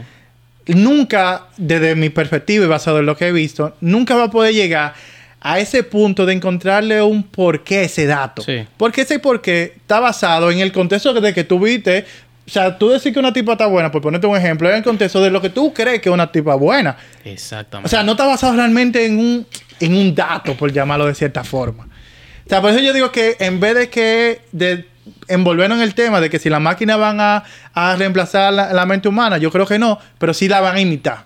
Si tú vas a creer que parece una mente humana. Eso es lo que yo pienso. No, dale, Eh, dale, eh, dale, eh, no, dale. no, y iba a decir un punto importante aquí, que ¿qué, qué es lo que se busca con la inteligencia artificial? O con la au- augmented intelligence, que como me gusta llamarlo, porque al final la inteligencia artificial para mí como que no es un buzzword, como ¿Y decía ¿Por qué te gusta llamarlo así? No, no, pero al final es como que lo que tú dices, tú de alguna forma quieres imitar o lograr que la computadora piense como un ser humano, pero al final el mismo ser humano que la está programando. Exactamente. Entonces, al final nosotros no somos perfectos. Eh... Mira, se me fue el hilo. Espérate. Oscar haciendo... Haciendo, Eh, haciendo de la mía. Tú estabas hablando de... eh, Oscar habló sobre- de que la pregunta debería ser de que imitan y de que imitan. al ser humano, exacto. Déjame ver de que imitan, se me fue el hilo, mierda, full. Eh... Dale, Greg, yo te voy a decir ahora. Eh, si te acuerdas, me para y le da. Eh, en ese mismo, o sea, en esa misma línea que tú dices, también te iba a hacer una pregunta y también iba a decir algo, que no sé si tú estás de acuerdo con eso, pero yo pienso también que la parte del razonamiento también va como arraigada a la persona. No sé si decirlo a nivel sentimental, incluso a nivel de, de cosas que tú no puedes tener simplemente con datos, que es lo que nos hace a nosotros humanos. Qué sé yo, no sé si decir la conciencia a nivel eh, de cómo tú eh, sientes amor por otra persona o cómo a ti te afecta X Exacto. situación. Yo entiendo que ese tipo de comportamiento es muy difícil que una máquina tenga eso. Sí, en ese... Vamos a palancar ese mismo ejemplo que tú dices. El comportamiento del sentimiento, la máquina sí lo va a interpretar. Lo que la máquina no va a saber por qué está teniendo ese sentimiento. Porque hay una entrada. Siempre hay una entrada, un input. Porque, por ejemplo, la- no necesitamos que input. Landa, de verdad, el tema de Landa me, me- me emocionó bastante. O sea, yo vi a Landa funcionando, hablando con una gente, tema que yo decía, yo no puedo responderte esa pregunta. Entonces, con ese ejemplo que tú dices, yo, la máquina eh, te, pueden, se te pueden reír en un contexto determinado porque dicen, ok, si yo digo este sinnúmero de palabras en este contexto de público, eso da risa. Ok, yo puedo reírme. Si yo digo esto en este contexto de conversación, yo puedo escucharme sentimental porque da tristeza. ¿Por qué tú lo estás haciendo? Esa es la pregunta. O sea, ¿por qué tú estás llorando? En el caso de que tú estás enamorado de una gente, tú estás enamorado de una gente porque esa gente es linda contigo, te tiene una mirada coqueta, eh, te pregunta buenos días. No lo va, ese, ese por qué no lo va a poder responder la máquina. Una computadora nunca va a tener sentimiento, que esa es otra de las cosas que un ser humano tiene que, un- que un- una máquina, ¿no? Lo que te iba a decir ahorita era el tema de por qué, o sea, ¿qué- ¿qué es lo que busca la, la inteligencia artificial, la augmented intelligence? Es mejorar la calidad de vida de los seres humanos, de alguna forma u otra. En la- el caso de, de personal, ¿verdad? El caso de una empresa, evidentemente, o mejorar un proceso, o buscar, o incrementar los beneficios económicos de la empresa. Eh, y, y- y con ese contexto tú puedes decir, bueno, eh, eh, el ser humano no, no, no está en busca de reemplazar a nadie, sino mejorar su calidad de vida y punto. Diablo, qué duro todo eso. En verdad, eso está muy duro. un- Porque Es un corte ya. Un corte. Es- no, es el, es el episodio. Porque nosotros normalmente decimos, la máquina, la inteligencia artificial va a reemplazar la mente del hombre. Sí, hay, mu- sí, siempre se hace esa pregunta, esa... Pero es mejorar la Decimos calidad. eso, pero también nosotros incluso en episodios lo hemos hecho cuando Hemos hablamos de aplicaciones, cuando hablamos de plataformas, distintas plataformas, hemos hablado de que al final la tecnología como en general anda buscando facilitar muchas de las cosas que hacemos hoy en día, que las hacemos hoy como cotidiana, pero hace 20 años no eran así. Alejandro, inteligencia artificial en la República Dominicana. ¿Cómo tú ves el desarrollo, el futuro? O sea, a nivel de inteligencia artificial. Obviamente sabemos ya que tenemos la inteligencia artificial en diferentes áreas, tanto personal, empresariales. Pero, o sea, a nivel general en el país, ¿cómo tú ves el desarrollo de la inteligencia artificial? Eh, sinceramente, súper lento. Eh, es una realidad. Eh, Al igual que otras áreas, ¿no? Como por ejemplo ciberseguridad, tú puedes decir, mira, no hay, no hay mucho talento. Yo creo que, que eso se puede extrapolar al tema de inteligencia artificial. la, verdad que pregunta de siempre. No hay talento. no Sí. hay talento. Y, y yo creo que hay otro punto importante es el tema de investigación en el país. No es algo como que dentro de la cultura de la parte académica. Incluso es algo que el gobierno también tiene que de alguna forma, o los gobiernos, no, no estoy refiriendo a ninguno en específico, tiene que impulsar. Entonces, yo creo que también, evidentemente tenemos un reto, por un lado, pero hay oportunidades. Entonces, yo creo que, que si comenzamos de ahora, evidentemente, podemos ir formando esos perfiles y, y- e ir de, de- de alguna forma eh, incluso trayendo gente de fuera que forme a la gente aquí internamente. Yo creo que el talento es clave y, y- y hoy, hoy, hoy no lo tenemos. Hoy no lo tenemos localmente. Y, y qué bueno Ah, que tú ese increíble. Ya van como Sí, cuatro sí, sí, es invitados que, coinciden. coinciden la- Pobre, en lo mismo, Bartolomé, o sea, pobre que- Bartolomé, lo mataron ese día. Pero Sí, al el- primero el- los, los sonan. Al primero lo sonaron, pero es la verdad. Es la así, es verdad, una la realidad. Y a la- aunque sea cruda y cruel y la Pero gente yo no le pienso que es bueno resaltarlo para que lo tengamos como... O sea, no es...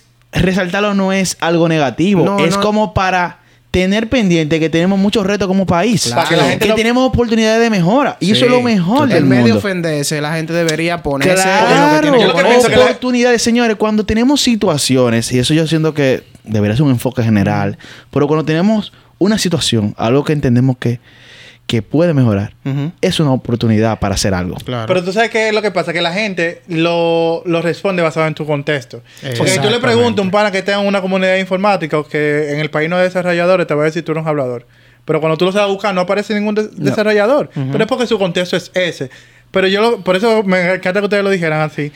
Tenemos que empezar a ver que el problema es que no hay, señores. Ya, o sea, Alejandro es la cuarta persona que nosotros traemos al episodio que hace el mismo comentario. En el podcast. De enfoque en diferente. general se ha hablado en diferentes conversaciones No, ese y de enfoque diferente, porque no estamos hablando porque Bartolomé era del sector gobierno, ¿verdad? Pero hablábamos con Georgie, que es el sector de, de- de inversión. Hablábamos con John, que era un un desarrollador. desarrollador. O sea, por Dios. Sí, y qué bueno que tocamos ese punto porque eh, ahorita, ahorita al inicio decías que empresas como Google, por ejemplo, hoy en día se están enfocando mucho en eso, en formar personas. Entonces, hay muchísimos recursos en Internet de esas Gratis. empresas grandes que son Gratis. gratis. Totalmente. O Coursera, sea, papá, vaina que... No, Ya, que, que eso barato, lo tenía. No, no, tranquilo. No, para iniciar, no, porque... Él suele hacer eso, él saca el pensamiento a uno y lo dice. No, incluso no, no para profundizar, pero sí para tú iniciar y empezar a tener una idea de lo que hay, de lo que se necesita. Claro. Gratis. Solamente hay que tener acceso a Internet. Y es muy probable que usted tenga acceso a Internet porque está usando WhatsApp y Facebook. Entonces, gratis están los recursos. Obviamente, si se quiere alguna especialidad o profundidad, profundizar en algún tema específico, posiblemente hay que hacer un pago.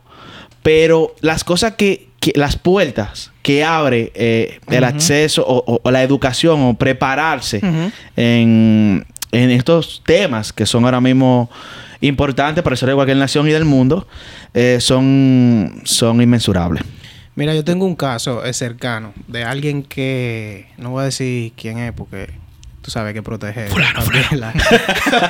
Pero yo tengo un caso cercano de alguien que está empezando, o sea, quiere estudiar desarrollo de software, ¿verdad? Excelente. Eh, y quiere empezar eh, como su camino a nivel profesional en esa área. eh, y la persona ha tenido como ciertas dificultades como para iniciar. O sea, están tratando de apoyarlo y todo eso, pero no un tema de apoyo, es un tema de él. O sea, de que él quiera tirar para adelante, de que quiera crecer, de que quiera lograr lo que él se está proponiendo ahora. Entonces yo le decía, él, por ejemplo, consiguió un trabajo, no le pagan mucho, qué sé yo qué. Por suerte, el trabajo es eh, en el área de tecnología, no específicamente el área de desarrollo de software, pero está entrando. Ay, que, hey, que está cerca, así Entonces, que sí, exacto, está me hizo, cerca. me hizo cierto comentario de que no, como que eso no es lo que yo quiero. Y mira, el dinero, qué sé yo qué. Y es una persona que está empezando, no, no, no tiene experiencia ni nada. Yo le digo, mira, lo mejor que tú puedes hacer, o sea, tu mejor paga va a ser el aprendizaje que tú vas a tener ahí. Lo primero que, lo primero que tú no tienes que ver el dinero que te están pagando hoy en día. O sea, enfócate en aprender lo más que tú puedas ahí. Y enfócate en aprender lo más que tú puedas lo que tú empieces a estudiar. Y si tú haces lo que tú tienes que hacer en dos años que tú te hagas una carrera técnica de, de técnico en software, tú vas a ver que tu vida va a cambiar. Diferente. O Se sea, lo tú dije. vas a ser otra persona Yo, en dos años. así es. Yo tuve la oportunidad de, bueno, hace unas, bueno, varias semanas. Yo, ustedes saben, yo tuve el carro con una situación y, eh, bueno, utilicé el servicio de transporte de Uber. Y la persona que me asistió en ese momento, la persona que me, me fue a recoger, era una persona que era un chico que est- estudia informática y que lo había parado por diversas situaciones de la vida. Y lo recordé por tu comentario, que yo le dije, entre toda la conversación que tuvimos, no, yo de conversador, estuvimos hablando de, bueno, de las oportunidades que hay en la área de tecnología. Yo le hice un comentario similar, de que si seriamente se sienta, eh, con, lo- con los recursos disponibles gratis que hay en Internet, eh, la vida de cualquier persona, si se sienta seriamente, puede cambiar. Puede cambiar. Y, y tú sabes que Alejandro, rescatando tu comentario, yo iba a dar un ejemplo, pero prefiero irme a, a rescatar un poquito tu comentario. Es verdad que decimos que no, no hay talento. Y, y sinceramente no lo hay. Pero ¿qué, ¿qué están haciendo esas empresas como Google? Mencioné Coursera. Pero ¿qué están haciendo esas empresas como Google para crear ese talento? Que no necesariamente está atado a una empresa, sino que es un Juan de los Palotes que está haciendo en su casa, arrancándose los granos sin saber qué hacer.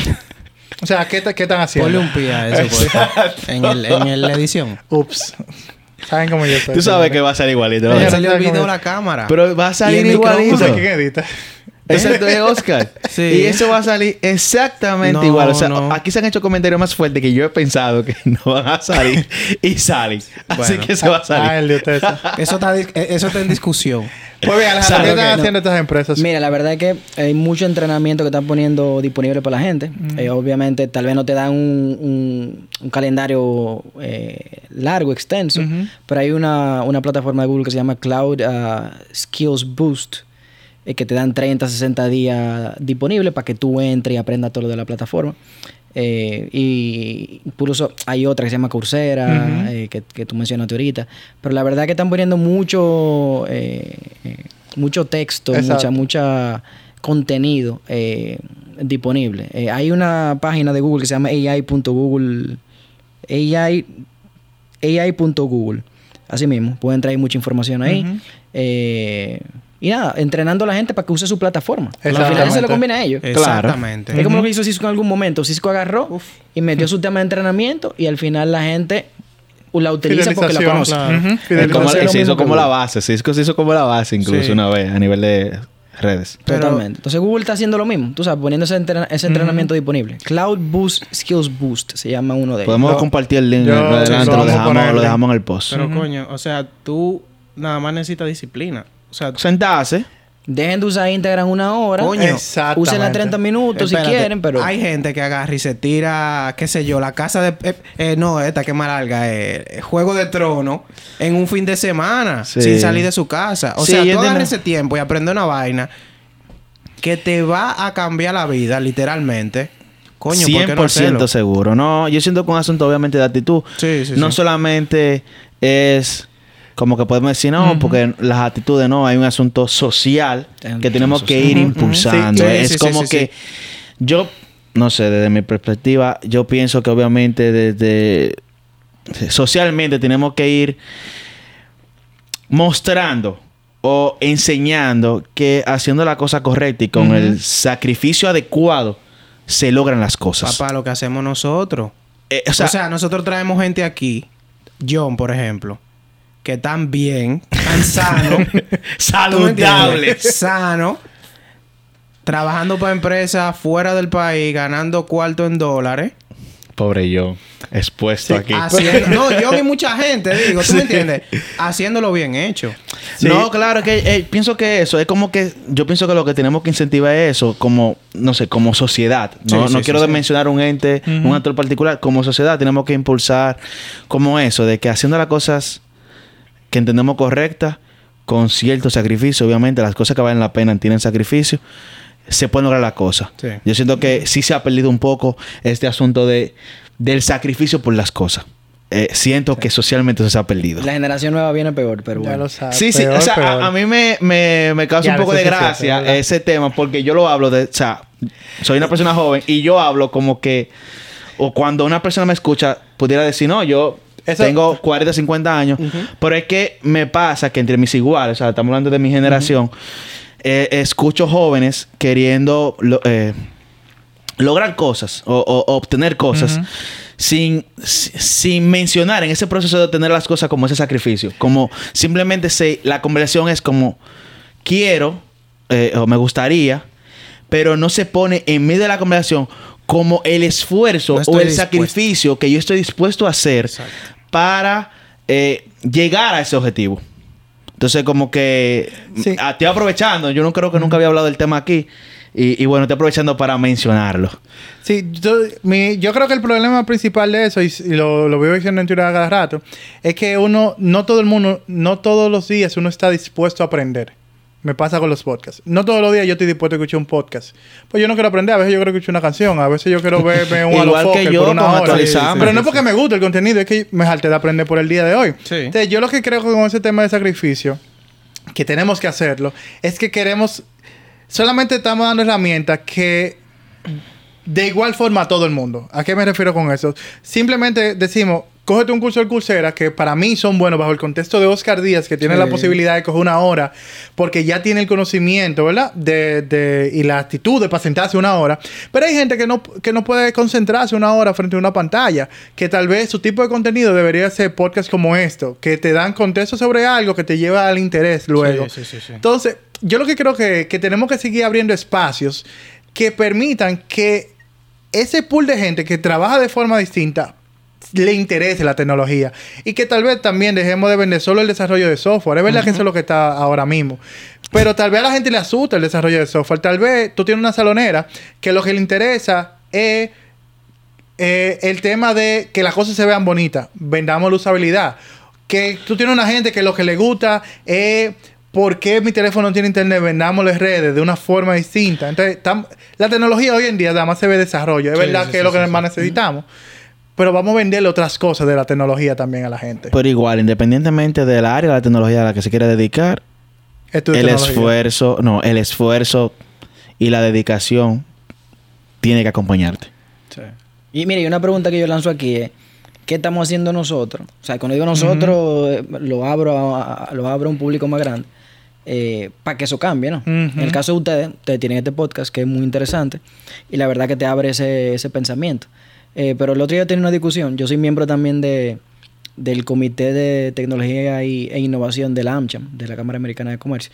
Eh, y, y teníamos el, el tema de, bueno, ¿qué estamos haciendo nosotros para ayudar a esa falta de talento que hay en el país? Exacto. No como empresa, sino como ser humano. Como ser humano. ajá. Entonces decíamos, ¿tú te has puesto a pensar en dar clases en la universidad? ¿Por qué tú no lo piensas? Y lo haces. Exactamente.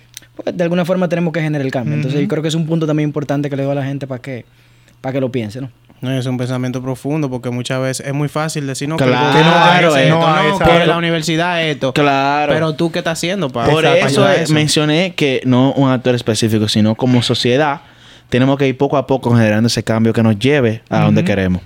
Sí. ¿Tú te imaginas que tú, tú te juntes con la iglesia de, de tu sector y tú digas, vamos a dar una clase de informática? O sea, no, no la hagas formal, para que los carajitos de, de ahí empiecen a usar Word. Empezar por lo básico. Y ni siquiera, y, y- y- me voy más lejos, ni siquiera de informática, pudiera ser que eh, eh, la conversación en la iglesia sea de, de- de que se pueden hacer las cosas. Como comenzar con ese pensamiento de que si yo puedo lograr cosas y posiblemente profundizando en la conversación, yo sí entienda cómo yo voy a lograr esas y, cosas. Y yo, lo- y yo lo digo, yo digo el tema de la iglesia porque tú que estás en tu barrio, que tú estás trabajando en una empresa X de tecnología, te vives quejando que los carajitos de tu barrio nada más están sentados ahí en la esquina, véndeselo de una forma distinta porque tú conoces tu contexto. Pero yo digo que tenemos que aprender a vender la- este mundo.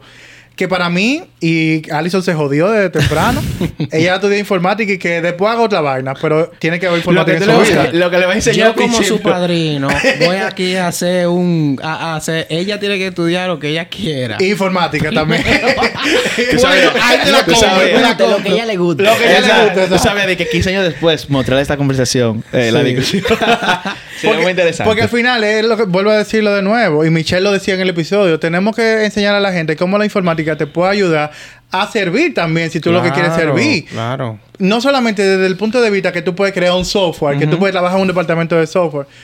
La de informática es como eso básico que tú Es tienes que aprender. Sí, así así como tú es. aprendes informática, matemática e informática Sí, también. Sí. Así es. Yo creo, yo creo que, que, que hemos... de- wow, hemos La inteligencia abarcado... artificial nos llevó lejos. Ya lo. No, no, estamos aquí hablando de temas sociales. Yo creo que podemos ir cerrando. No sé qué le parece, chicos. Bien. ¿Eh? Este lo cerrando. veo muy emocionados. Eh, claro, no, no, no. Señores, eh, bueno, antes de cerrar, eh, bueno, de una vez, vamos a cerrar. Eh, nosotros tenemos... No, no. Primero agradecer a Alejandro por el, el- la oportunidad. Bueno, esa era parte del speech de por qué Ah. yo mencioné las redes sociales y Ah, todo que pe- eso. ah, Es- pensé que tú porque decir otra Tú sabes que... cosa. No, no, no, no, no, no. Pero, señores, hablando de tecnología, recuerden que nosotros estamos en las diferentes plataformas de redes sociales como Twitter, Instagram, Facebook, como Mango Tecnológico. También estamos en las distintas plataformas de streaming como Spotify, Apple Podcast, Google Podcast. Bueno, usted va a Google, escribe Mango Tecnológico y todos los enlaces de la primera página somos nosotros. ¡Ey! Asegurado, ya lo comprobamos. En un episodio ya lo comprobamos. Hay una parte que me gusta dejársela siempre a Gregory, me gusta Ok, cómo le hace ese speech. Está bien. Señores, si usted se preguntaba, si usted no sabía y se preguntaba cómo puede apoyar este proyecto, cómo puede apoyar a Mango Tecnológico, hay una forma de apoyar a Mango Tecnológico. Usted va a patreon.com slash Mango Tecnológico. Ahí usted se va a dar cuenta cómo nos puede apoyar. Tenemos diferentes clink, planes. clink, clink. eh, un dólar, cinco, diez dólares. Usted puede aportar lo que usted entienda que quiere aportar. Y ahí va a tener acceso a contenido exclusivo y va a seguir incentivando a que este tipo de contenido Y conversación. y conversaciones llegue a más personas. Alejandro, nosotros mencionamos nuestras redes sociales. Si tú, no sé, estás en la disposición de compartir eh, tus redes sociales para que la gente, si quiere preguntarte algo, acercarse a ti, eh, compártela aquí. Yo, Instagram me pueden buscar, Ale Paulino pues. eh, y nada, agradecerle a ustedes por, eh, por la- Gracias a ti por No, aceptar nuestra invitación. Realmente una conversación que Sí. Muy Claro, buena. Muy buena. Incluso, de verdad, nuevamente, y lo dije en el último episodio, a nosotros nos encanta poder tener estas conversaciones con actores como, como tú en este escenario, que, que primero nos lleva a un pensamiento que nosotros, desde nuestra perspectiva, nunca, o sea, es muy difícil que lo tengamos por, por el sexo, que lo hablamos sí, sí. Y tener gente que yo sé que está haciendo una disrupción en su negocio, o sea, que está siendo disruptivo. Para mí eso es lo que agrega valor. Y de verdad, Alejandro, gracias por, por la oportunidad de venir al podcast. Lo voy a decir sin llorar ahora. No, no, gracias Wow. a ustedes, de verdad que sí.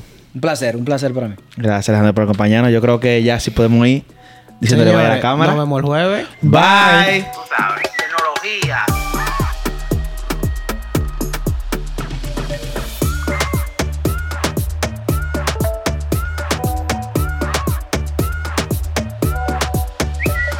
Dame un mangú con los tres golpes.